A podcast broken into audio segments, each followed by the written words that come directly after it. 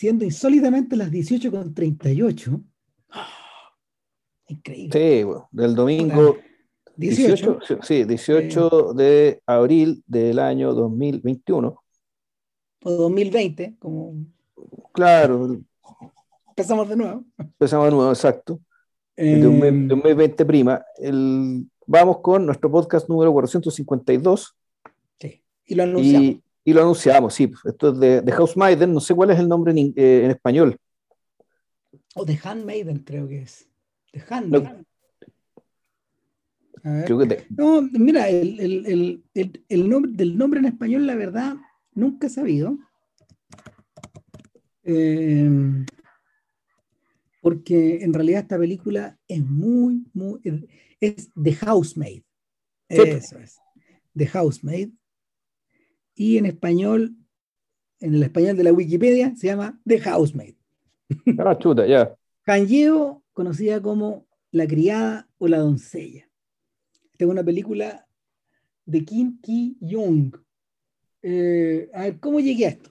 Del año Yo 60, había- ¿no? Sí, de Importante, sí. 1960. Yo había leído de esta película en algún momento. Diversos críticos gringos se refieren, a, se, se refieren al filme como algo que está reaparecido en algún momento. Algo que ellos llegaron a conocer por VHS o por copias piratas y que, y que en algún momento, en algún momento fue rescatado. El asunto es que ahora sí que la película ha regresado en gloria y majestad porque fue, fue básicamente salvada por la Film Foundation de Martin Scorsese y por el acuerdo que tiene la Film Foundation de eh, trabajar anualmente en una cantidad de películas a través del programa Le Cinema Ritrovato de la Cinemateca de Bolonia. Ahora, esta gente de Bolonia estrena las películas en el festival, en el festival de Cinema Ritrovato todos los años donde, donde van a parar muchas de estas copias y existe, existe la- y la manera de darlas a conocer es, es a través de, una, de un contrato que tienen con, eh, con, la, con la Criterion Collection. La Criterion Collection edita cada tanto número de años una cajita con cinco o seis películas que se han restaurado en el periodo. Nosotros ya de hecho hicimos una, que es Taipei Story. Ya. Taipei Story fue rescatada así. Y hay una buena cantidad. Eh, Scorsese le ha puesto harto color con las películas africanas, con filmes iraníes. Eh, estuvo metido a Concho también rescatando joyas del cine polaco o checo. Andan corriendo contra el tiempo en general. Y, y la verdad, eh, lo que ocurrió con The Housemaid es que, primero que nada, fue hecha en un periodo muy delicado de la historia coreana, poco antes de la, la instauración de una, de una dictadura que se prolongó hasta finales de los 80, igual que en el caso de Igual que, la, igual que la nuestra, sí. Cayeron más o menos al mismo tiempo. y además, y además con, además con rasgos medio parecidos. Eh, en segundo lugar, eh, Kim Ki-young es un personaje que toda la vida estuvo eh, remando un poco bajo el agua. ¿Por qué? Porque, porque no se adaptaba a las estructuras y a los temas del cine coreano. Y en tercer lugar, porque nadie se cuidó y se preocupó de preservar, de preservar copias como, como correspondía. Entonces, la copia que tú viste, la copia que vi yo, eh, le faltan dos rollos. Pero esos dos rollos fueron reemplazados con un dupe, con una copia, con unas copias en pésimas condiciones. Entonces, ¿te acuerdas que en algunos momentos varía la calidad de imagen en forma dramática? Eh, sí, se pone, se pone muy mala y es porque, claro, eran, eran, era, era- era- eran copias de la época que, que tenían los subtítulos puestos en la mitad de la pantalla, que es digitalmente se los borraron cuadro por cuadro. Y, y esto es lo mejor que pudieron, lo mejor que pudieron rescatar. La verdad es que se ve bastante bien, weón. sí. Mm. Se ve bastante bien y así que le damos nuestros yumbitos de aprobación a la pega, pero sobre todo por el rescate de esta cosa que, eh, bueno, lo primero que yo leí de esto es que es la película coreana más importante que se ha hecho jamás. Ah, sí, Ya, y hay, varios, y varios gallos que coinciden. Entonces, ¿por qué razón? Eh, primero que nada, porque es un documento social de primera magnitud. En segundo, lugar es porque en realidad, de verdad, este es un filme singular dentro de su época. Y en tercer lugar, el problema que el cine coreano experimentó durante décadas y que lo dejó siempre, siempre en, en placer respecto de las películas hongkonesas o las taiwanesas o, la, o las japonesas de la era, es que en realidad el cine en Corea era un asunto muy serio, muy académico, muy ligado a los valores familiares o sociales. Entonces no fuera a hacer cosas que me tire, que, me tire la nariz en esta clase de temas y ensuciaran, en la piscina, que, que, es básicamente lo que hace The Housemaid. Dejar un poco la cagada. Entonces. Eh, bueno, y aparte que además, y, aparte que además, el llama en dictadura. Eh, eh, claro, porque, porque después de esto, mira, después de esto, Kim Ki-jong, para que tengan una idea, a ver, aquí está. Jong comenzó haciendo películas documentales Después hizo filmes anticomunistas, estamos hablando de la mitad de los 50, es decir, eh, la carrera de él empieza justo después de, que, después de la guerra de Corea. Y de ahí para adelante, ¿qué vienen? Melodramas históricos, uno detrás de otros. y, él está jugando, él está jugando una, eh, en, un, terreno, en un terreno que en el fondo era común al resto. Sin embargo, de ahí para adelante, eh, de ahí para adelante, estuvo acá un poco en el underground. Empieza a hacer películas de terror. Empieza a hacer películas sobrenaturales, de criminales. Y en el fondo cae, cae, en, el, cae en el hoyo del cine de género y, contrabandeando, contrabandeando sus propias opiniones al interior de esta cuestión. Eh, y haciendo también en parte difícil, difícil la, labor de, la labor del crítico de reconocer estos sujetos, porque al contrario de lo que parece, al, contrario de lo que pasaba con Kurosawa, al contrario de lo que pasaba con Osu, y, y, y, con, gente que, que, es contemporánea de, de, de, esos años en la carrera, porque, a ver, Kim Ki-jong es del año 19, es decir, era, mm, era 10 años menor que Kurosawa, más o menos.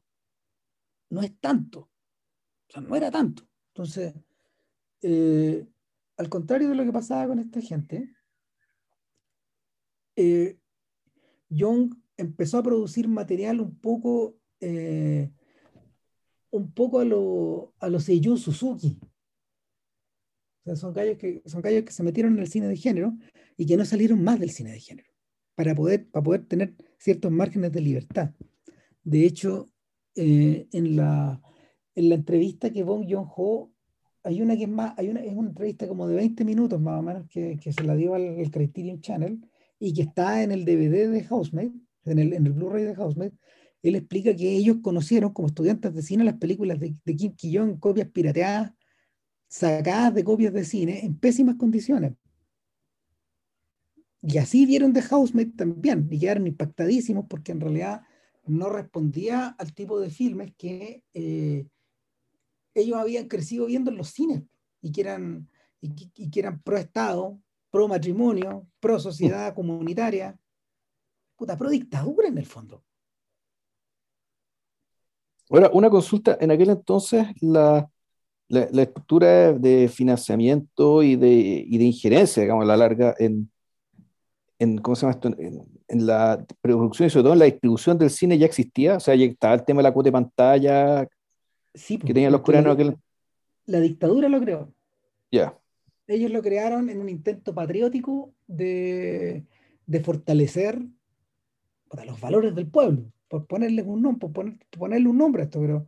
Sí, no, en realidad ahora uno lo piensa, ¿cachai? Uno, uno que da por supuesto, digamos, ¿cachai? que la, la lógica detrás de una cuota de pantalla, tú, claro, en realidad es fortalecer una industria. ¿cachai? Pero claro, una dictadura lo que hace a la hora de fortalecer esa industria, lo que hace es cerrar, es cerrar la pantalla a la, a la influencia disolventes de afuera. Entonces, en realidad, claro, una forma de hacerlo es, por una parte, controlando la producción interna, y por otra parte, copando la pantalla de manera tal que el otro 40%, digamos que, digamos que sea un 60%, eh, puta, se, se, estreche lo suficiente como, como para que las películas molestas de afuera tengan poco espacio y ojalá poca repercusión. Efectivamente. O sea, de hecho, de hecho, el, por eso hay que tener harto cuidado cuando, cuando uno habla de, eh, a ver, uno puede hablar, uno puede hablar de, los, de, los efectos benéficos de, de, la, de la cuota de pantalla en Corea, pero claro, también están estas otras herencias, porque impedían, que, que, impedían que, las, que las chinerías y las japonicerías de afuera, que, que, estaban ahí a la vuelta de la esquina y que formaban parte como, que, que debieran haber formado parte del consumo, eh, del consumo directo de, de la población, quedaran completamente barridas por fuera. Claro, y además, el, y efectivamente, y eso es una depuración ideológica, porque en el fondo pa, pa, en Japón te podía mostrar pues, películas completamente disolventes como la democracia que era, digamos, que con un montón de problemas, capturadas por la, la Yakuza y lo que queráis. Pero claro, o sea, eh, igual ya era algo distinto, digamos, de lo que te podía mostrar, eh, lo que quería promover el régimen. Exactamente. Entonces, el, una de las quejas que la generación de Bong tenía respecto de eso es que buena parte del material que tú veías en los cines era homogéneo y en segundo lugar era académico. Entonces, el, el gran despertar, el gran despertar se produce, eh, se produce precisamente en el, en el tránsito hacia la democracia. Yeah. Y es ahí donde es ahí donde uno puede, observar los efectos benéficos de esta cuota de pantalla que era gigantesca. Lo discutimos, creo, cuando hablamos, ya no me acuerdo de quién, digamos, pero, pero y, ahí le explicamos bien. Pero, pero la, para que tengan una idea, eh, al menos ciento, eran al menos 130 días o 120 días obligatorios de películas coreanas en todos los cines. Ellos podían ir porcionando, pero 120 días corridos, o sea, 110 días completos tenías que tener películas coreanas en tu pantalla. Era al menos un tercio. Yeah. Un tercio, un tercio entero de la exhibición. Y eso era un montón. Y después la, la cuota subió. Yo sé que un momento era más todavía. En algún momento subió, subió a 200 días. Y es la cagada. Sí. Claro, bueno. Bueno, ahora están como están. Y, y, viendo, me, me, puse a ver The House Maiden. Y de, hecho te, te que era de podcast. Y, y cuando uno ve The House Maiden, es estar viendo Parasite. Ahora, lo interesante de esto es que el Blu-ray de Housemaiden, de The Housemaid, perdón, salió a la venta antes de que Bong tuviera el adivo de filmar Parasite. O sea, me da la sensación de que en el regreso a esto, eso cumplió un papel. Volver a, volver a, volver a entrar en contacto con The Housemaid motivó a Bong a revisitar el tema y a, y a revisitar y, y, y a, a poner, ¿cómo se llama? A, a, volver a poner el foco sobre, sobre la división de clases, porque esta es una película acerca de la lucha de clases. O sea, es, es, es, eso y más. En ese sentido, yo diría que la película en, en, yo diría, es más ambiciosa aún que Parasite. Mucho más. Y, y, y, porque Parasite, digamos, Parasite sí lo que sí logró fue convertir su película, digamos, en un fenómeno global. Claro. Y, claro, y ganó Cannes, y ganó el Oscar, que estáis conociendo todo el mundo, y bla, bla, bla, bla pero en realidad eh, Housemaid eh, habla de al menos dos cosas eh, que ya tiene que ver con eh, deseo femenino, slash patriarcado y también lucha de clase. Son las dos cosas claro. que están cruzadas. Sí. Entonces, partamos. El, lo primero que hay que decir es que esta es una película, a ver, cuando, mira, cuando, cuando los primeros occidentales vieron esta película, los tipos pensaron de inmediato en Luis Buñuel y cuando uno lee las críticas, lo relacionan, la relacionan al tiro con Buñuel. Sí. Eh, yo creo que yo creo que yo creo que hay yo creo que hay otras conexiones posibles también. O sea, yo, yo, pens, yo viendo, viendo el drama yo pensaba en el teatro de Tennessee Williams y en algunas de las adaptaciones al cine de Tennessee Williams, sobre yeah. todo en el tranvía llamado Deseo o Baby Doll, por ejemplo. Ya, no, yo viéndola, digo, esto es un noir pobre, ¿cachai? Esto es un noir sin pagos, ¿cachai? Esto es un, es, es, un noir sin crimen, es, es, un, es llevarla, en fondo, es, es llevarla, llevar la conflictividad social que está implícita en el noir, ¿cachai? Pero está dentro de una casa. Claro. Y dentro de una familia. ¿Qué pasaba, por ejemplo, en, la, en, en, los noirs japoneses? Porque lo, lo, lo, no, no, no, hemos recorrido mucho el género, pero, pero sí eh, lo observamos con cierto cuidado cuando hablamos de Seijun Suzuki. Claro, pero ese es un noir también que de fondo eh, que perdía bien rápidamente su espesura, ¿cachai? Para convertirse en una especie de, cintas de aventura. Exacto. Y de acción. En el, fondo, en el fondo, Suzuki lo que, lo que estaba haciendo en esas películas era un alarde, era, eran alardes estilísticos.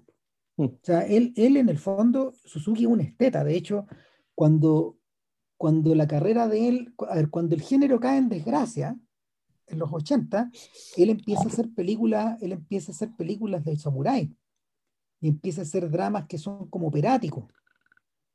Y, y donde, su, donde su noción de la dinámica, del color, de las formas, continúa, continúa sin mancha. Viendo esta película, yo me acordaba de las películas de Kinji Fukasaku, Fukusaku, que también es otro personaje, y, que, y que Fukusaku es contemporáneo precisamente de alguien como Jung, eh, pero en Japón. O sea, en, eh, Fukusaku el sujeto de Battle Royale.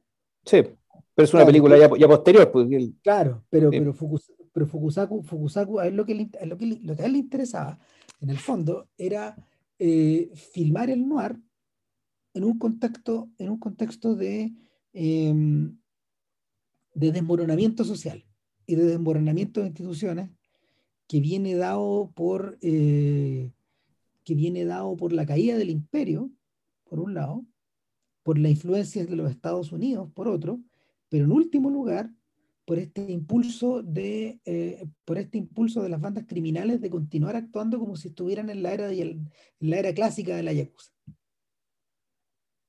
Y, la, y, y, y, la, y, y de hecho el título de esta serie que se llama Batallas sin honor ni humanidad da, oh. da una idea más o menos de la clase de, de, de, de, la clase de mundo en el que habitaban estos gallos.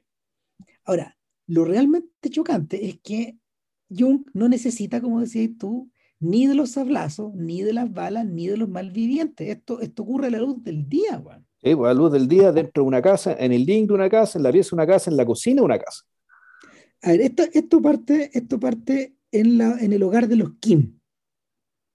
Eh, eh, Kim, Kim Dong-sik es un, es un pianista eh, eh, a ver, estamos, estamos, estamos situados unos pocos años después del armisticio, cuando ya existen Corea del Sur y Corea del Norte en forma, en forma completamente independiente.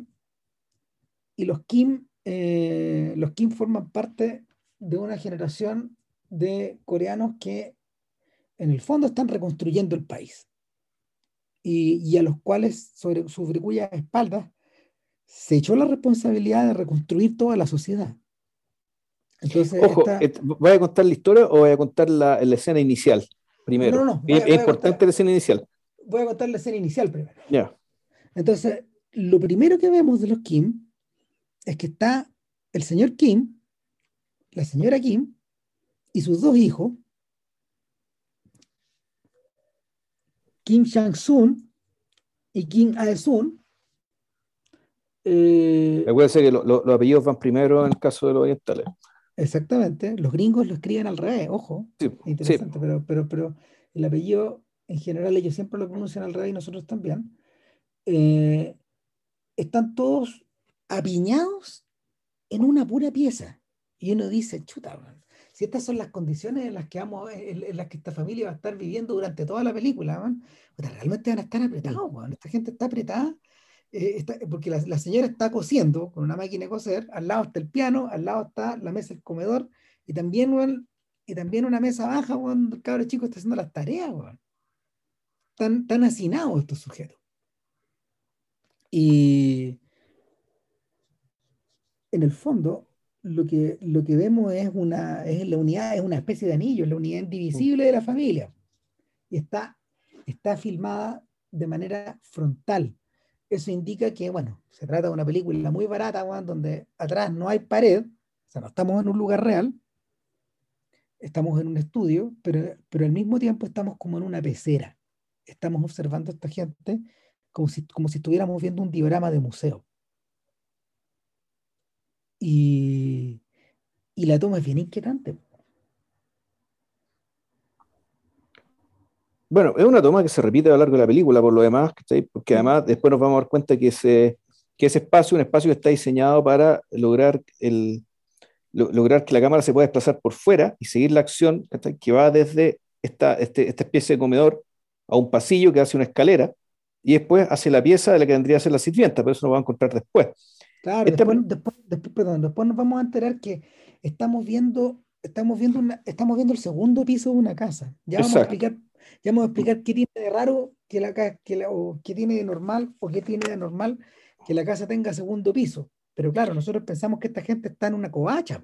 Claro, y resulta que no, están todos juntos y el, esto empieza con una conversación casual de el, creo, el esposo la que está leyendo el diario.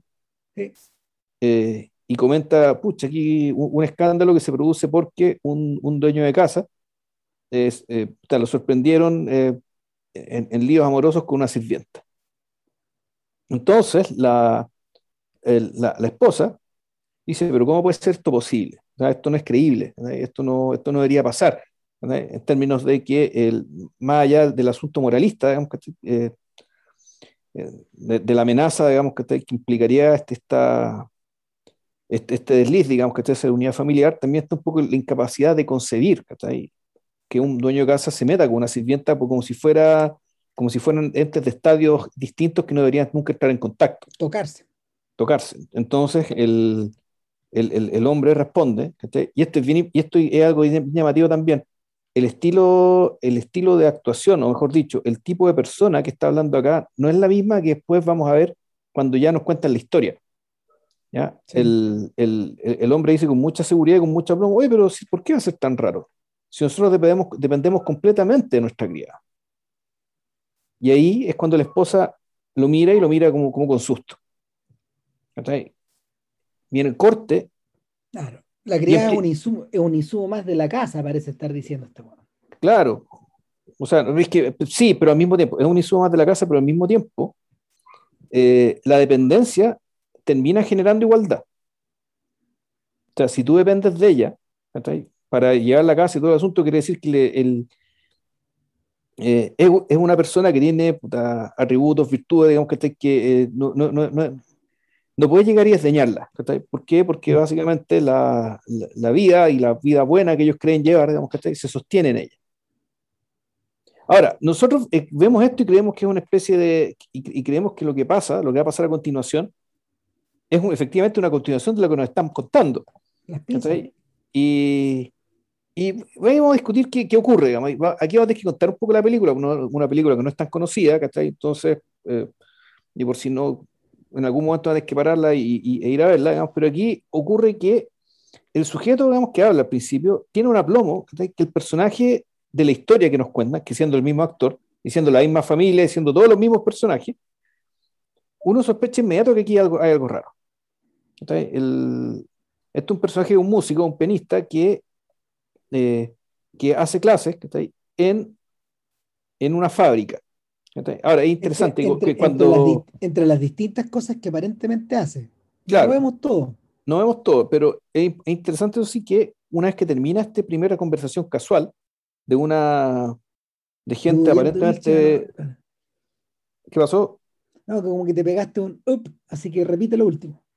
No, el, el, corte, cuando se produce el corte después de este diálogo, digamos, de familia burguesa, ¿cachai? hablando del valor o no valor, digamos, o la posibilidad o imposibilidad de, de, ligarse sentimentalmente o, sexual o amorosamente con una criada, ¿cachai? el corte se produce directamente a mostrarte una fábrica.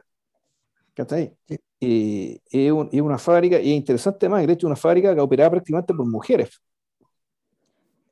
Entonces, el, van siguiendo a los distintos personajes y se resulta que, bueno, muchas de ellas van a un taller de canto donde hace clases el profesor que acabamos de ver, o sea, el músico que, que acabamos de ver. ¿Ya? Hay que decir que eh, en aquel entonces eh, Corea era un país más pobre que Chile. Eh, Chile y Chile era paupérrimo. pero Chile realmente muy pobre, bueno, si Corea era más pobre, imagínense lo que era. El, y sin embargo, bueno, resulta que, interesante, y, yo no sé si esto será verdad o fue una licencia para que la película tuviera sentido, que las empresas, eh, las empresas dedicaban tiempo, dedicaban recursos para que sus operarias tuvieran una distracción que consistía en que iba un profesor de música y cantaban. Le enseñaba a cantar y cantaban juntas quizás hay que hablar un poco también de la noción que estos asiáticos tenían en esa época y todavía en el fondo de las empresas.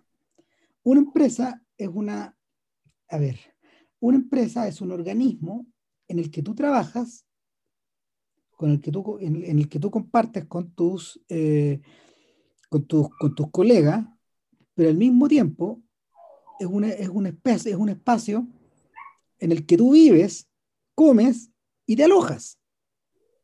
Eh, las empresas coreanas y las empresas japonesas han trabajado, trabajaron durante años en esa lógica, creando, creando, creando unas especies de colmenas donde en el fondo eh, tú podías vivir si no tenías, si no tenías casa afuera.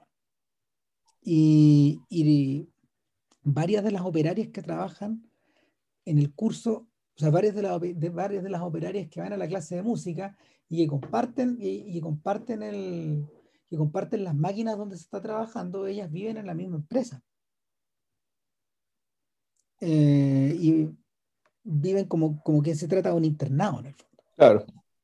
Entonces, eh, la clase de música, en esencia, equivale a, uno, a, una, a una suerte como de hora extra programática donde vas como un taller, donde, vas a un taller donde te relajas. Claro, o sea, el fondo es algo esperado, es algo, es, como que es como ir a ver una película un poco, ¿cachai? Es, una especie, una distracción, ¿cachai? Y además por el hecho de que el profesor de música resulta que es atractivo. Ahora, esto la película lo da por sentado. Y eso es importante. O sea, da por sentado que la, que la gente va a entender eso de, una. De una. Claro.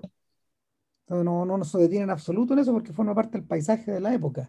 Ahora, ¿qué es lo que pasa? Eh, una de las chiquillas le deja una carta escrita a mano, presuntamente por ella, en las teclas del piano, oculto ahí en, las teclas del piano.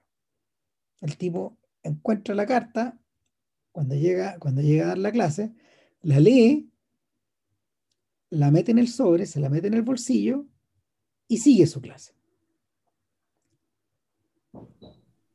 Y en algún momento pide permiso y va a denunciar la situación. Mire, esta persona me dejó escrito esto. es como que te llamaran a inspectoría, pues. Sí, pues. O sea, ya, ya, eso es medio freak. Y claro, la, la, chiquilla que escribió la carta, la que supone que no le, ella dice no me importa nada, no sé qué, bueno, tiene, tiene prácticamente un colapso y es suspendida, y elige devolverse en un tremendo deshonor. A su pueblo, claro. A su pueblo. Porque claro, trabajar en estas industrias también te permitía poder abandonar la... La vida del campo, sí. Claro, poder abandonar la vida del campo e integrarte a la vida urbana. Pues. Entonces, metía en eso, exactamente metía en eso, metía en eso, esto es una debacle. Y. Ahora, es interesante que, o sea, hay que aclarar una cosa. El, esta, esta, esta chica que escribió esta carta no estaba sola. No, hay una. Hay una estaba, como. Acompañada. Está acompañada con una amiga que en el fondo le fue un poco la que le instigó y como que entre las dos armaron su. Eh, puta, armaron una especie de, de, relato, broma, ¿cachai? Eh, aventura, un poco, un poco, eso es, una especie de transgresión. Y la arman entre las dos, potenciándose entre sí. Y resulta que una es la que firma, o, y, claro, y a ella a fondo la, la castigan.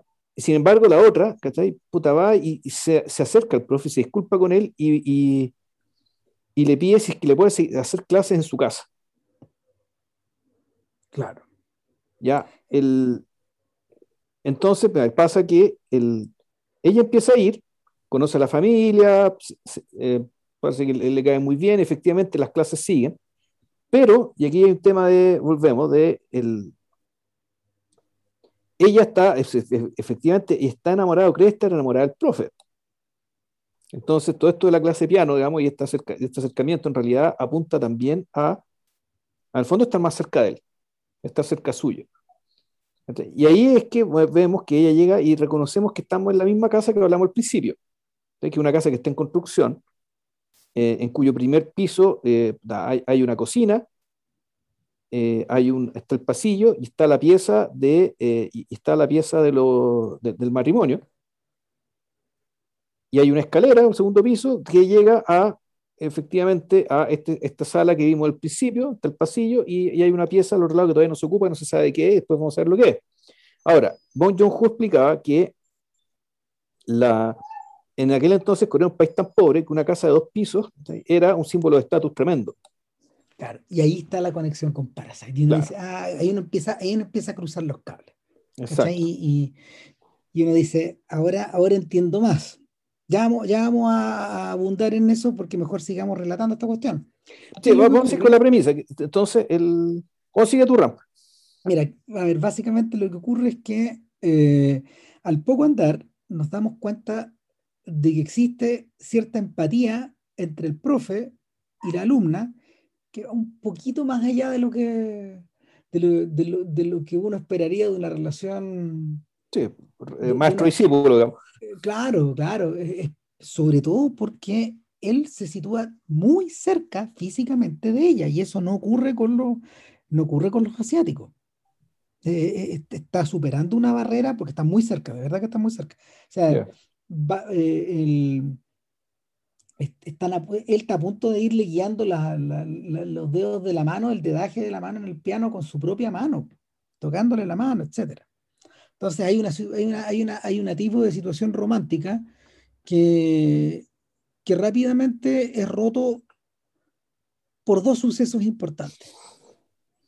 Uno de ellos es que, eh, uno de ellos es que el profesor eh, hace público que necesita, que necesita en la casa. Sí, pero lo necesita porque la esposa, llegué al tema que, que, viene con la, ya porque es importante hablar de las mujeres que rodean a este hombre, porque esta cuestión es un poco sobre este hombre y las mujeres que lo rodean, y las mujeres que lo rodean son en realidad cuatro. Eh, y vamos en orden. Primero está la esposa. Después está la alumna. Está esta alumna, está, también está la que le mandó la carta. Y después va a llegar la criada. ¿ya? Y además está la hija, que tampoco es un personaje completamente inocuo. No, para nada. Eh, ya vamos a hablar de los hijos de la casa, pero ocurre, ocurre que al, necesitar una empleada, la alumna tiene una idea y le dice a su nueva compañera, de, a su nueva compañera de pieza en la, en la industria, eh, que es presentada fumando al interior de un, closet, cerrado. O sea, y tú decías, ah, concheto madre, ya. O sea, este, eh, este, este personaje, este personaje está presentado al revés que los demás este personaje está presentado en otra dirección. Y, y, y, le dice, oye, ¿no, ¿no, te gustaría, no te gustaría emplearte a, puerta, a puertas adentro en esta casa? Ganarías más. Claro que de los 500 que vas a ganar, 100 tienen que ser míos por el Finder's Fee, porque, porque, te encontré la pega. Ah, ok.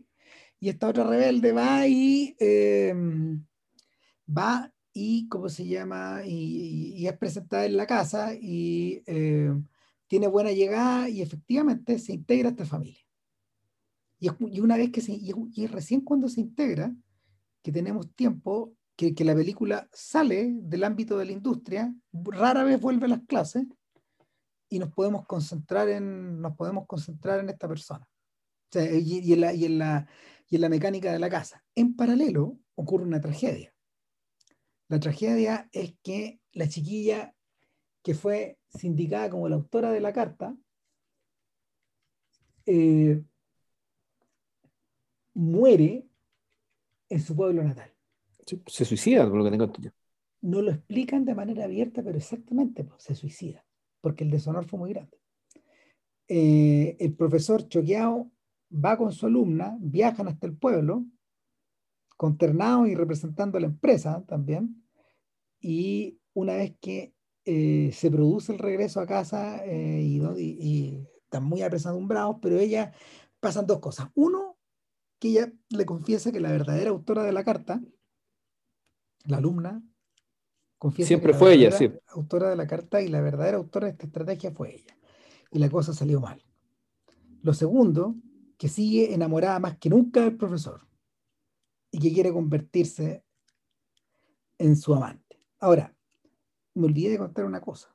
Esta confesión se produce en circunstancias de que la madre y sus dos hijos, la señora, la esposa y los dos hijos de ella, están, están fuera visitando a los suegros.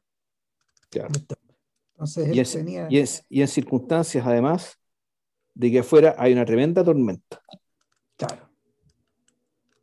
Entonces, quien presencia todo esto es la empleada, la ex compañera de trabajo. Y lo ve mientras ella misma se va empapando, empapando con esta tormenta y contemplando esto a través de a través de la a través de, una, de, unos ventanales y, y, y, claro, lo que vemos es en el fondo del mismo escenario de la escena inicial, pero lo que hay adentro no es una familia, sino que es una eventual pareja de amantes. Claro. Claro, que está siendo observada por un tercero. Eh, este sujeto horrorizado la echa de la casa en la tormenta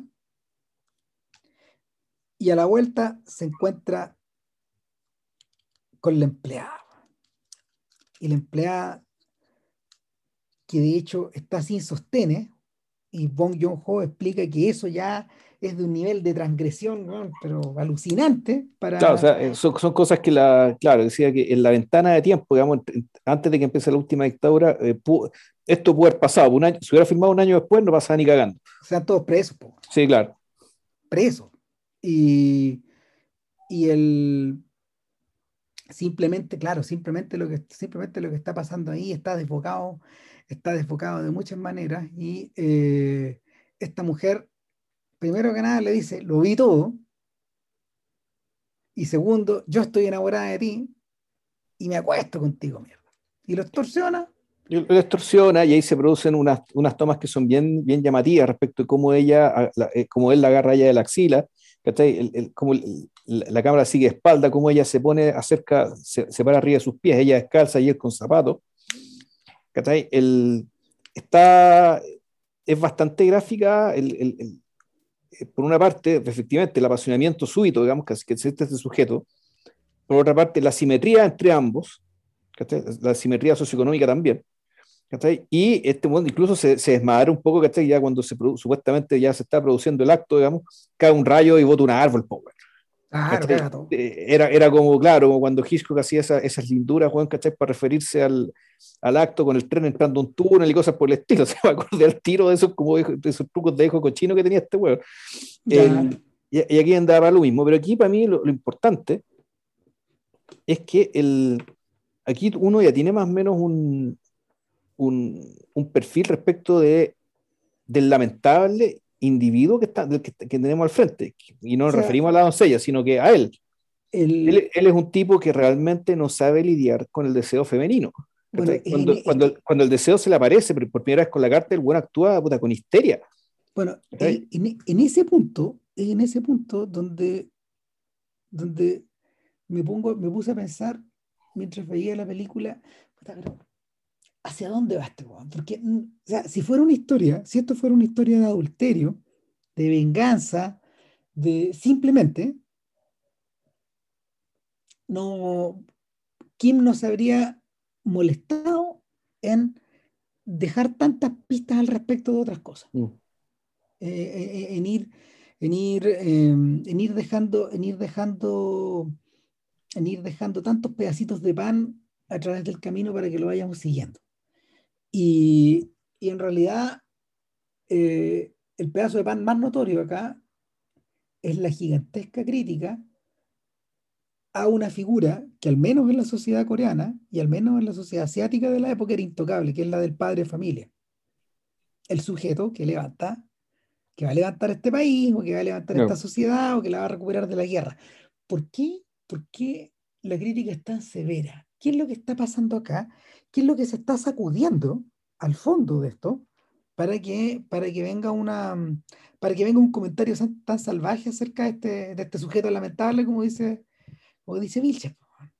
Em, y, y, en realidad la película, La película se, la película se, encarga, se encarga de dejar varias, varias pistas al respecto, pero quizás la más, la más importante en realidad tiene que ver con algo que no nos hemos referido todavía, y es la mecánica familiar. En, la en, esta mecánica familiar, eh, tanto el hombre como la mujer están sobreexigidos. Mucho, mucho trabajo. Sabemos que este sujeto trabaja de sol a sol en muchos lados. Y eh, lo, que, de lo que alcanzamos a ver en la escuela nomás, pero, eh, pero hay otras partes porque tanto él como su señora, que ha vuelto a hacer algo que eh, había hecho de muy joven, cuando, cuando eran un matrimonio joven y estaban recién consolidándose y juntando sus cosas, etc., ella trabajaba con su máquina de coser Singer, de sol a sol. Ha vuelto a estar en las mismas.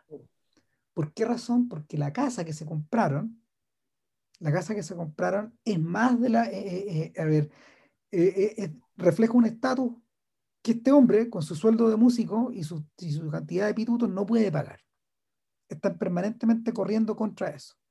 En segundo lugar, porque tienen un hijo pequeño que está creciendo y que es un, es un pequeño malcriado que hace lo que quiere en la casa. Es, peor que eso. Y vamos a explicar por qué. Sí. Y y una hija mayor que está con muletas y uno dice, ah, por aquí pasó la polio. Por la época, por la época del siglo XX en el que estamos hablando, por aquí pasó la polio. Entonces, eh, la rehabilitación que tiene esta niña por delante se debe comer una buena cantidad de lucas en la casa también. Ahora, ¿qué es lo que hace? Y este es el detalle, este es el detalle buñueliano, buñuelesco, buñueliano que, que inserta aquí todo esto lo resume en la relación que ellos tienen con la comida y al mismo tiempo con el veneno. ¿Qué es lo que pasa? Hay una botellita de veneno que está en la despensa, veneno contra ratas, porque al, desarmar la casa salieron los ratones y, y este veneno, este veneno lo usan regularmente para echarse las ratas pero lo guardan al lado de la soya, lo guardan al lado de las especias y uno, uno dice, ah, ok. Acá va a haber un envenenamiento, pues, esta, esta a ocupar, claramente. Se viene, se viene.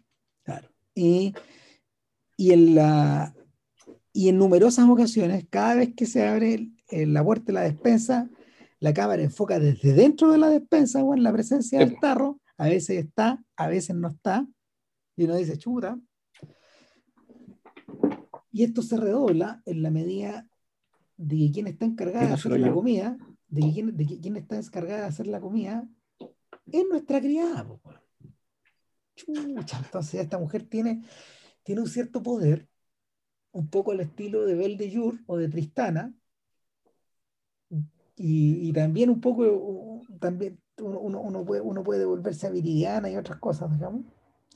Eh, algo que la pone, algo que la pone por encima de, o, sea, le, da una cuota de poder adentro de esta casa que estos buenos no sospechan. O que, y esto es lo realmente inquietante, que esta gente cede. Que esta gente cede. Y se pone un poco bajo la égida de ella. Claro, y ahí nos encontramos con la frase que decía al principio este dueño de casa. Pero si dependemos completamente de ella ahí es donde se empiezan a juntar las piezas del rompecabezas. Claro. Eh, interesantemente, nuestra dueña de casa está tan exigida que, que no es capaz de hacer, no, es capaz de, no es capaz de observar esto, no es capaz de observar también las pistas del adulterio, ni tampoco es capaz de, ni, tampoco es capaz de prestar atención a los hijos ni a nada. De hecho, hay una suerte de hay una suerte de comentario bien siniestro en torno a que en realidad eh, la dueña de casa que trabaja, cacha lo que, cacha lo que va a decir. Esto es muy de la época. La dueña de casa que trabaja deja la, deja, la cabeza en el trabajo y no se la lleva de vuelta a la casa. De vuelta, no, se la lleva de vuelta a donde los hijos. Eso pareciera, en principio, estar diciendo la película, pareciera estar, pareciera estar derivando una crítica a esta mujer que está obsesionada, que, está, que está obsesionada con tener la suficiente plata para llegar a fin de mes. O sea, eso lo deja flotando quién? En paralelo a que también vemos la pérdida de poder por parte de este otro sujeto y, eh, y en paralelo a una criada que eh, súbitamente cambia de ropa, ahora se viste de negro, se convierte en una verdadera bruja en el fondo, mm. que, acecha, que acecha los rincones de esta casa. En realidad es una fan fatal. También, pero acuérdate, acuérdate, que, acuérdate que Bond lo menciona, hay un aspecto medio sobrenatural también de la presentación de esta mujer, en su maquillaje, en su, en su peinado, en sus vestidos, etc. Y se convierte, se convierte en una suerte de espectro que en el fondo va acechando, va acechando a todos los habitantes en la medida que están desplazándose por las piezas. La única que parece tener los ojos abiertos es la hija mayor. Pero la hija mayor tiene suficiente problema para subir con sus muletas por la escalera. Entonces está eliminada y es una niña también. Claro, y, el cabro chico que la trata pésimo, pero la trata pésimo porque el cabro chico es malo. Es malo, es feo, es cabezón. O sea, el cabro chico está retratado como si fuera un verdadero monstruo. más, monstruoso que todos los demás. o sea, de hecho, de hecho, lo que parece estar diciendo Kim es que los herederos de esta clase de frenesí son esta clase de gente. Sí. los herederos de esta clase de, de, esta clase de frenesí por las cosas, por el progreso, por la por las apariencias, etcétera, por la aparentar, en fin. Ya, Y, eh, y, que, y que en medio de ese juego, en realidad, al final no hay nadie quien esté controlando que tenga la sartén por el mango. Todos están presos de alguna forma de sus pasiones, de sus deseos y de su lugar en la sociedad. Eh, y es en este punto donde en realidad hay que hablar un poco de, Parasite, porque eh, cuando Bong hace la película, Bong, como bien dijiste el otro día, JP, eh, Bong omite, o sea, sitúa, sitúa el corazón del conflicto ya no de la clase obrera a la clase media, sino de la clase media a la clase alta. O sea, en el fondo la forma de decirlo era que en, en nuestra película, en la que estamos hablando ahora, la película está centrada, digamos, y la mirada del espectador está centrada a través de los ojos de nuestro, de nuestro profesor, principalmente. Eh, por lamentable, pusilánime y, histérico que sea, pero nosotros vemos, vemos lo que, en cierto sentido, vemos lo que él ve. Por lo tanto, la aparición de la, de la sirvienta, de, de Housemaid, ella es, claramente es un otro. ¿ya? La película no tiene, no, no, nunca pretende que, que nosotros lleguemos al nivel de, eh, de, ¿cómo se llama esto? de identificación con la sirvienta que tenemos con el, el marido y su familia, particularmente con su esposa y la hija mayor. El cabro chico de tiene otro rol, es otra cosa. Él, ella es el bicho que está por fuera y que vemos que el bicho que está en la ventana y que apenas entra a la casa lo matamos. Claro, ella, claro, ella es el otro. En cambio, en Parasite, eh, Bong toma la decisión de, eh, de, que, de que al revés, aquí la, mirada del espectador y la identificación es con esta familia de gente pobre, pero con todos los recursos y las capacidades que, que, que, uno nos explica que esa gente tan ingeniosa, tan despierta, tan, tan divertida al mismo tiempo, eh, viva ahí, viva así. Y en cambio, los otros, los dueños de casa, perdón, los dueños de casa son los otros. De esta casa que es igual de emblemática, digamos, que en la, que aquí en, ¿cómo se llama esto? Que aquí en, en The Housemaid, y donde también la subversión del orden te lo, te lo marca con una tormenta. Que es la escena famosa cuando la familia no está y todos los se están dando, y toda la familia de, de, eh, sirvientes infiltrados a la mala, digamos, que empiezan a, se, toman la casa y actúan como si, como si ellos fueran los dueños. Claro. El... Ah, sin, embargo, sin embargo, claro, sin embargo, la presencia de ese otro aquí está desplazado hacia arriba. Claro, o sea, en este caso los cuicos, los burgueses, los dueños de casa, son unos, es gente como respecto a la que no se puede decir mucho, ¿cachai? Que es medio impenetrable, puta, en su, en su abundancia, en su tontera, en su inocencia, en cierto sentido también. Alcanzamos a darnos cuenta, claro, de, su, de, lo naif que son. Claro, pero e, ellos son el otro, ¿cachai? Eh, ellos, ellos son eh, el otro. Ellos son el otro. ¿cachai? Y un otro que es igual de incomprensible en, finalmente, ¿cachai? Como en este caso lo es la, lo es la sirvienta. Claro, en, cierta forma, en cierta forma, eh, em, Bond da vuelta el foco y hace la película sobre la sirvienta. O sea, básicamente, sobre la sirvienta, sobre la sirvienta. O sea, desde la sirvienta. Perdón, eso, desde la sirvienta, desde el punto de vista de esos personajes. Y, por lo mismo, eh, las conclusiones que a las que se llegan son más o menos similares. Hay un puro detalle nomás, que, que, yo creo que yo creo que de hecho debilita canónicamente a Parasite. Y es que Bong, eh, Bong crea un final que está dentro del cine de género al final. Que, que está dentro de la lógica y de las convenciones del el género. Eh, está, Kim está menos preocupado de eso. No, o sea, y además está demasiado, está poseído a tal nivel por este deseo de contar la historia que el buen no puede parar. Y la película, la película entra en un estado de frenesí, es como si a la película le subiera la temperatura. Sí, tal cual, así es. Em, em, empieza, la película empieza a trastabillar sola, empieza, se, empieza, se empieza a volver loca, se, se raya. Y, y, lo que alcanzamos a darnos cuenta es que todos los personajes de esta casa empiezan a, empiezan a, girar como émbolo en torno a eh, em, em, empiezan a girar como émbolo en torno a este despliegue de energía. La sirvienta, porque, porque, porque súbitamente empoderada, eh, termina, termina doblegando al poder, al poder masculino y lo convierte en su esclavo. O sea, de hecho, ella exige, man, ella exige que, eh, en realidad me estoy adelantando un poco, pasa una cosa antes.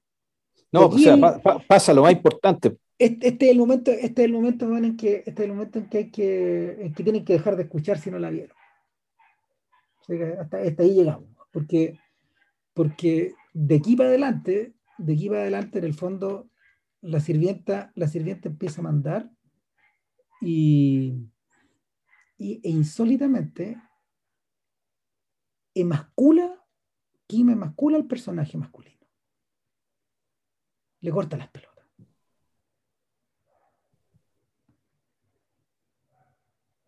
Sigue tú, sigue tú. Eh, no, es que bueno, el, no sé si tú te refieres lo mismo que yo. Lo que pasa es que aquí, aquí lo importante ocurre que ocurre, que el, a partir de la noche que tienen, que tienen estos dos, que cuando no hay nadie en la casa y qué sé yo, esta tipa queda embarazada, Exacto. Y para colmo, el tipo también deja embarazada a su esposa. Entonces empiezan a correr los, dos, los, dos embarazos, los dos embarazos en paralelo. Eh, y claro, y, nuestro protagonista, estúpido y cobarde y como, y como sea que es, digamos que puta, empieza a vivir en un calvario, eh, porque ni siquiera, ni siquiera es que explícitamente chantajeado, eh, La, cosa es peor, él, mismo se autosomete. Y, y, en, cambio, bueno, claro, la, cuando las mujeres están embarazadas, los hombres tienen que básicamente someterse. ¿Cachai? ¿Por qué? Porque tienen que, tienen que prestar ropa, digamos, ¿cachai? Y apoyar a que la guagua nazca bien, ¿cachai? la mujer en su máxima debilidad y bla, bla, bla, bla. Te convertí en una rueda, te convertí en un émbolo más de la rueda, no en la rueda. Claro, no, te convertí, no, tú eres un activo, digamos, al servicio de que el embarazo, digamos, salga bien. Ya, entonces, el, bueno, aquí este sujeto tiene que hacer lo mismo, pero para dos embarazos al mismo tiempo. Entonces, bueno, la, ante ese panorama, digamos que este, este, sujeto llega a un momento en que no aguanta más y le tiene que contar la verdad a su esposa. ¿Ya? Y eso parece la claudicación final. Claro. Pero, Kim todavía tiene benzina en el tanque. O sea, o sea, ¿sabes qué? Cuéntala tú, porque yo ya, la película es tan veloz, Que ya se me empiezan a desordenar los sucesos. No, me empiezan a pasar diversas cosas. Uno, que empieza la presión de la dueña de casa porque la usurpadora aborte. Exacto. Entonces hay que juntar la plata, además, para que la mujer aborte. En segundo lugar, en segundo lugar, eh, la convivencia se ha vuelto imposible, sobre todo de cara a que la niña está observando que su padre está convertido en un pelele y no puede soportarlo, porque para él era la persona más importante. En tercer lugar, se produce el aborto. Y el aborto genera eh, una tremenda crisis de, salud en esta mujer. Eh, estos animales, de hecho, dejan de darle comida y ahí volvemos a Parasite. Dejan de darle comida, dejan de darle agua. La mujer, la, la, la, criada, la, criada, la criada tiene, tiene fiebres súbitas, hemorragias y un cuanto hay de problemas. Y en paralelo nace la guagua de esta otra señora. O sea, es decir, pasó el tiempo. Claro. Nace la guagua de esta otra señora y finalmente sobreviene la tragedia. La empleada intenta matar a la guagua, pero finalmente, en otro episodio, termina matando al cabro chico. Lo tira por la, lo tira por lo tira por la escalera. No, más que tirarlo, el, el cabro chico se cae porque el, ella le hace creer de que lo envenenó. Exacto, volvemos al ratón, tienes toda la razón. Claro, que lo envenenó con, con, con, el veneno para ratones, entonces el cabro chico se saca la mugre por la escalera, una escena bien terrible que está acelerada, y, y claro, y, y, la cuestión solamente es tolerable, digamos, desde el punto de vista moral como espectador, de moral convencional, en el, en el hecho que el cabro chico efectivamente era, era miserable. O sea, al fondo el que, el que muere ahí no es un inocente. Aunque, la, eh, aunque la mamá quiera creer que es así, nosotros como espectadores sabemos que no. No, y la idea, el, desliz de esta idea ya es una cosa más que Kim tenía guardada ahí, y es monstruoso. Obviamente, Otra cosa que, que, eh, un año después no habría podido filmar tampoco. Y, y, lo siguiente ya es para mandarlo preso, eh, un año después, que eh, es la conclusión que se daría de ello. En vez de que la presunta asesina o la que, la que propició la muerte se vaya presa, ella extorsiona a estos sujetos. Claro. Y les dice, bueno, yo voy a contar que ustedes me trataron de matar después de haberme hecho abortar. Claro, y, y, aquí el, y efectivamente el tema de la lucha de clases, que se empieza a expresar ya también respecto de que, bueno, ustedes perdieron un hijo, yo también perdí el mío. ¿por qué su hijo va a valer más que el mío?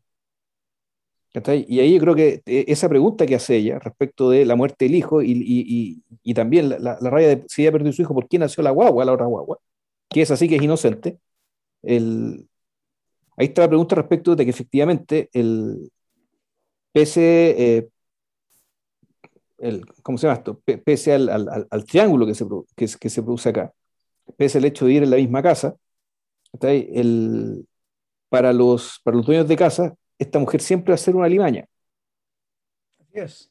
En el, sentido, en el sentido más puramente kafkiano que ustedes se puedan imaginar. Porque es un bicho, una limaña, un... y por lo tanto la, la, la, la muerte, el aborto de ese niño, digamos, ¿cachai? Efectivamente es tratado como eso, como la muerte de una limaña. Mm. Sí, es como la, es como la, mm, es como este, eh, es como el último descendiente de los Buendía al final de 100 años de soledad. ¿Te acordás que se la comen las hormigas? O sea, al final del libro, al final del libro, eh,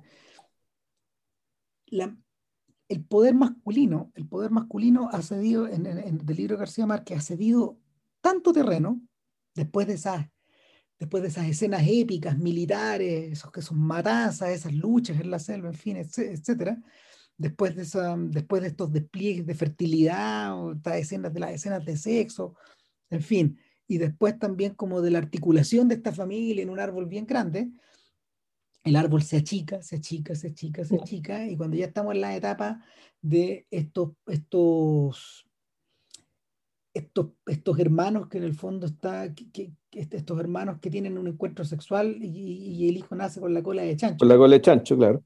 Claro, el, toda la, toda la potencia, toda la potencia del patriarcado se desmorona. Y ahí sobreviene la vorágine, y claro, y el cabro chico queda convertido en una especie de en una especie de tronquito que nadie atiende, que nadie cuida y que finalmente muere.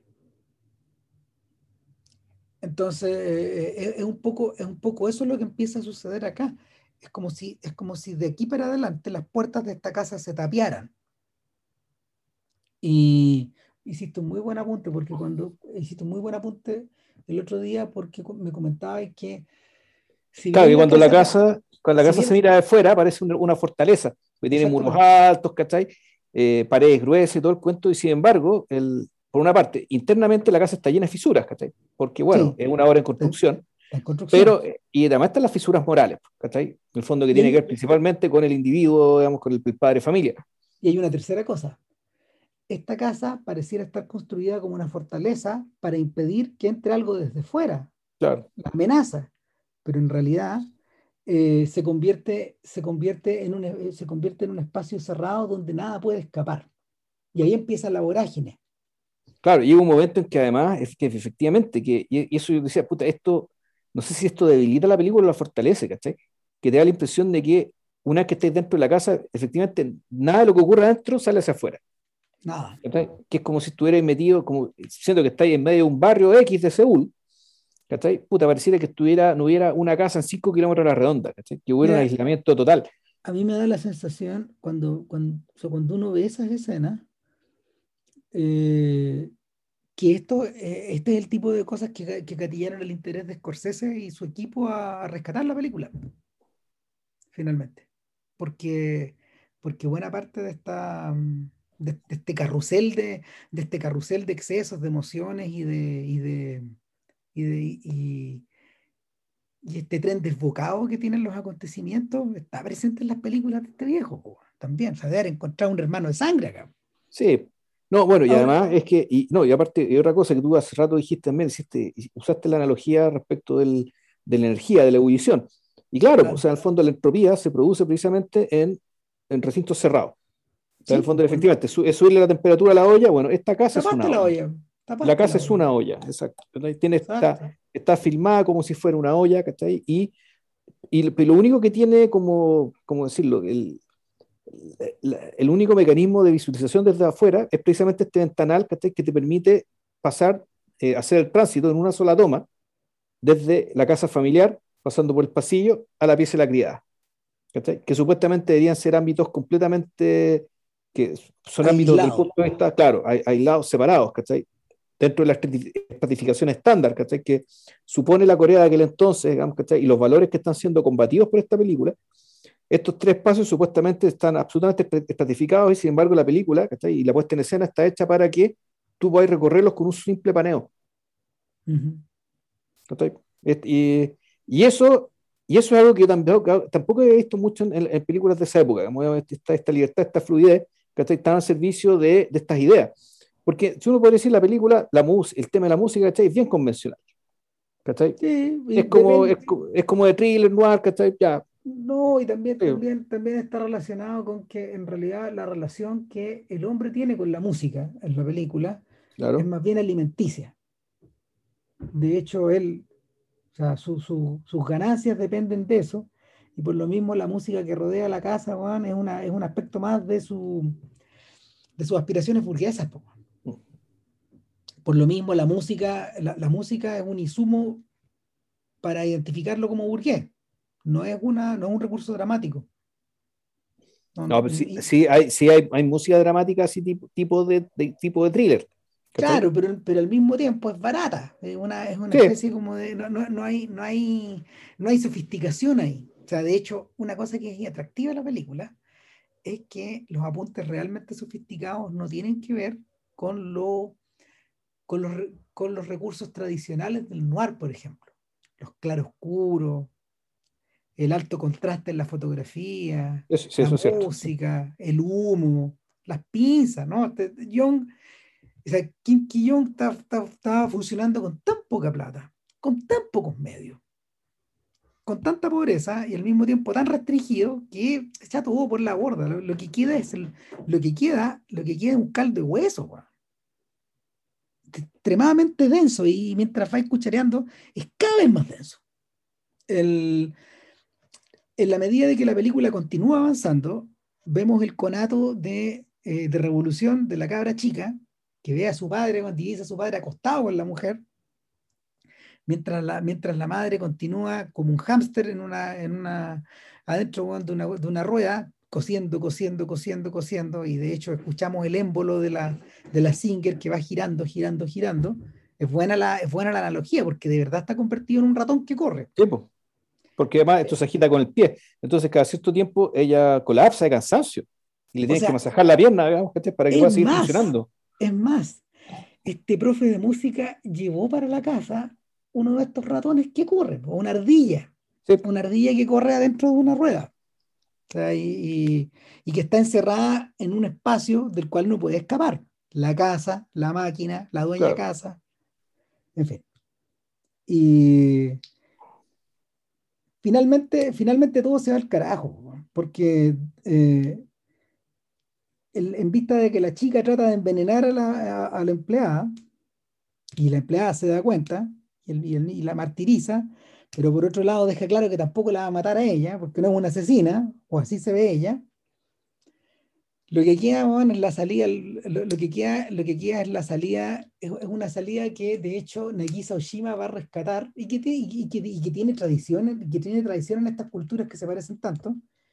No, como el, el, o sea, es, la idea, es, la idea, de los amantes crucificados. Sí, el suicidio, el suicidio romántico, ¿cachai? De, de, pareja, que también en Occidente también yo creo que existe. Claro, pero acá. Esto de, que La, de que la salida, ¿cachai? La única salida es esa, y, y, que el fondo ahí, aquí lo que hay una manipulación de parte de ella, que ella ya no ve más salida que la muerte después de que, eh, después de todo lo que ha pasado. El fondo es un personaje que en realidad su, su propio deseo, digamos, y su relación con esta familia la aniquiló. Entonces ella misma, digamos, ya en parte o porque está loca, o porque entiende que en realidad no, no hay salida para su vida después de todo esto. Ella, ella, la que, ella empieza a empujar a, a nuestro pusilánime profesor, digamos, que a decirle, ¿sabéis que ya la única forma de terminar con esto es muriendo los dos? y este, y este Juan dice, de la, de la, única forma que voy a librar a, a, mi, familia de esta limaña es muriendo con ella. Es muriendo con ella. Y, y se toman el veneno. Y se toman el veneno, ¿cachai? Es una escena súper dramática, bueno, ¿cachai? También con la misma escalera. Y siempre esto con la escalera, ¿cachai? Que la, la escalera que te separa espacios, que te separa niveles, ¿cachai? Que, es, que en sí misma es un riesgo mortal también que te cambia la perspectiva. Exacto. Y que es un símbolo de estatus. Bueno. Eh, en último término, en último término, lo que descresta todo eh, sirve a los propósitos, sirve, sirve a los propósitos tremendistas de la película. Y, y sin embargo, no parece haber liberación alguna. en la última escena de la película, este hombre, en la última escena en la última escena de su tragedia, perdón. De la historia, de la historia, digamos. Claro, y de la tragedia, de la tragedia familiar y personal de él, este hombre se arrastra, se arrastra, se arrastra, se arrastra por la escalera, por el pasillo, llega a la pieza de la, de la mujer y muere a sus pies. Mientras la otra, mientras la otra está botada ahí en mitad de camino en la escalera, eh, envenenada y, al mismo tiempo sumida en la oscuridad absoluta de no, haber, de, no haber muerto en los brazos de su amado, no sé, en fin. Todo esto mientras la cabra chica duerme, porque el hombre alcanza a mirar y la niña, la inocente, está ahí durmiendo, fuera, fuera del área dramática.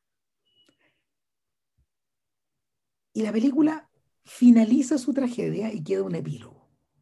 Ahora, una de las razones eh, una de las razones, em, una de las razones pragmáticas de filmar el epílogo es que esto le permitía a Kim navegar por entre los sensores de la época. Porque de qué se trata el epílogo, volvemos a la escena inicial. Claro, el, epílogo en el fondo de lo que, lo que te da a entender es que todo esto que te contaron en realidad no ocurrió. ¿Ya?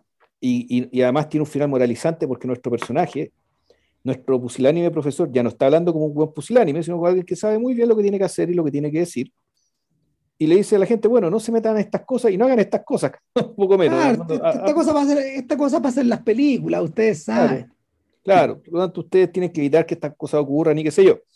Entonces, claro, sirve para zafar la censura eh, y sirve también, yo creo, para... Es, como, es como, ¿te acordáis cuando hablamos del preso número 13 o número 9, no me acuerdo?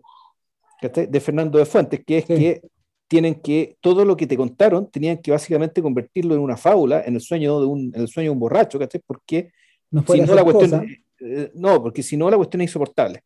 No, y porque, por, porque, porque no solo es políticamente disolvente, esto es moralmente disolvente. Eh, no, es, es insoportable que el espectador, el espectador, y yo viendo la película, una película del año treinta y tantos, ¿cachai?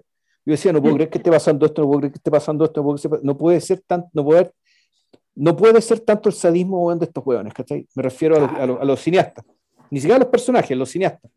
Sí, claro, son los cineastas al final. Y, la forma de salir de eso es esa. Claro, y, y, nuestro personaje le habla a la cámara, rompe la cuarta pared. Exacto. Mirando a través del ventanal hacia nosotros. Finalmente el ventanal es la pantalla. Sí, obvio. Siempre lo fue. Siempre lo fue.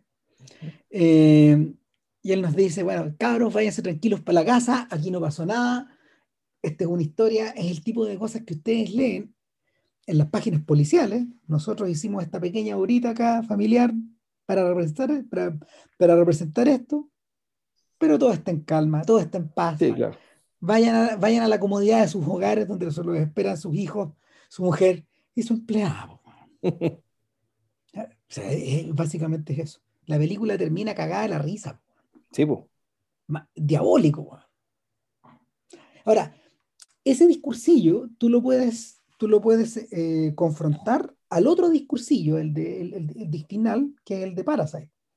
El que, el que está contado el que está contado a través de estas lucecitas que se apagan y se prenden en clave de Morse, que el hijo de, del, otro señor Kim, porque creo que se llama Kim también, eh, que el hijo recoge mirando hacia la casa a la medida que las luces se prenden y se apagan, transcribe y, em, y, finalmente, y, finalmente puede averiguar, puede entender algo de la puede entender algo del destino de su padre y a su vez él lo enfrenta con otro discurso.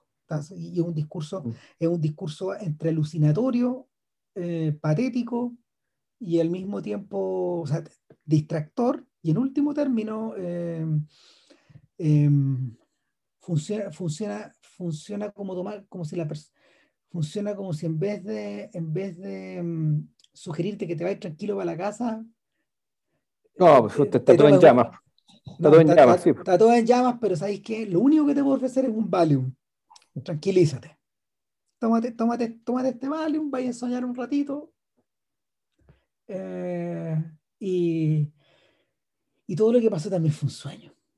Yo creo que, yo creo que la. A ver, el, el recurso de Kim es más frontal, eh, es bruto, es muy de su época también pero, pero, pero el, recurso de Bong probablemente responde a una Corea que es más compleja, a una sociedad y a, una, un mundo contemporáneo que también son más complejos. Sí, bueno, y aparte que está, y además está la decisión de que eh, aquí la criada la, multiplica por cuatro, pues entonces son cuatro personajes. Claro. Y por lo tanto eh, tienes eh, las relaciones posibles son, o sea, está la relación entre los cuatro, está la relación entre los distintos personajes entre sí. Entonces aquí captura solo uno, que es la relación del cabro, digamos, ¿cachai? Con su papá. Mm. Y, claro, las consecuencias de este descreste, en el fondo, no, el cabro no las va a asumir en la medida de que él no salga de su fantasía. Eh, la, la solución, o sea, las consecuencias son infinitamente peores al final, porque no hay, no hay, eh, no está este palmoteo en la espalda, diabólico, siniestro con el que con el que Kim te manda para la casa. Ahora, debo decir que me gusta más la solución de Kim, la otra es más enredada. Es que, bueno, es una película más enredada. Sí. Es una película que tiene más elementos, digamos, entonces eso tiene ventaja y desventaja. El, claro, esta, esta, película se la bate bastante bien con su, en el sentido, con su simpleza, ¿cachai? Y el, y el, la, claro, y, y, y el final creo que corresponde, digamos, ¿cachai? Para efectivamente lo que nos acaban de mostrar. ¿cachai? En el fondo que esto eh, es, que es, una especie, es una especie de fábula moralizante, ¿cachai? Que, que, que no lo es. No, claro que no. Pues bueno, en ese sentido funciona igual que las fábulas de Buñal. Que, está, que están hechas con trampa en el fondo. Ya. O sea, y, o, o, o, esta, no sé, cuando hablamos de Simón del Desierto hace como, no sé, más de 10 años atrás, quedaba un poco en el aire esa sensación de que lo que nos estaban contando era un cuento moral, pero narrado por un cineasta inmoral. Claro. Claro. que, que, que, que, y que redundaba, que redundaba en el descreste. Eh, esto funciona más o menos con la misma lógica y lo sorprendente es que es contemporánea también. O sea, eh, parte, de, parte de estas tensiones, de hecho, harían estallar Japón en el 68. Ya. Porque estas tensiones también convivían ahí, o sea, estas tensiones eran regionales. Lo único, lo que, lo que, lo que terminó, lo que terminó amarrando todo esto fue la dictadura en Corea. O sea, no, no, esto, esto no explotó, pero bueno, a juzgar por lo que vimos en Peppermint Candy, entonces este era, la, este era una incubadora, de, era una incubadora de del futuro reventón. O sea, y, y, la olla a presión continuó cocinando el plato por un par de décadas, hasta que empezó a explotar, explotar y explotar. Y eso. Eso. Sí, Hoy día, hoy día de verdad cumplimos nuestra misión de hacer un podcast más corto y ahora Vilches se puede ir a comer un, un, un par de completitos. Sí, no, si no, es que ir a comer. Yo también. como, como, ahora, como, ahora, grabamos más, más temprano, puta. ya.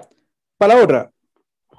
Ya estamos hechos. Son, es, la, es la trilogía, la Bill Douglas Trilogy. A ver, yo por años he escuchado que. Yo no he visto las películas todavía. ¿Tú las has visto, no? Yo llevo dos. Ya. Bueno, yo por años escuché el tremendo respeto que se le tiene a Bill Douglas en el mundo independiente inglés. ¿Qué pasa? Bill Douglas, igual que el joven Terence Davis, eran personajes que de alguna forma quedaron fuera del el área de influencia de la BBC.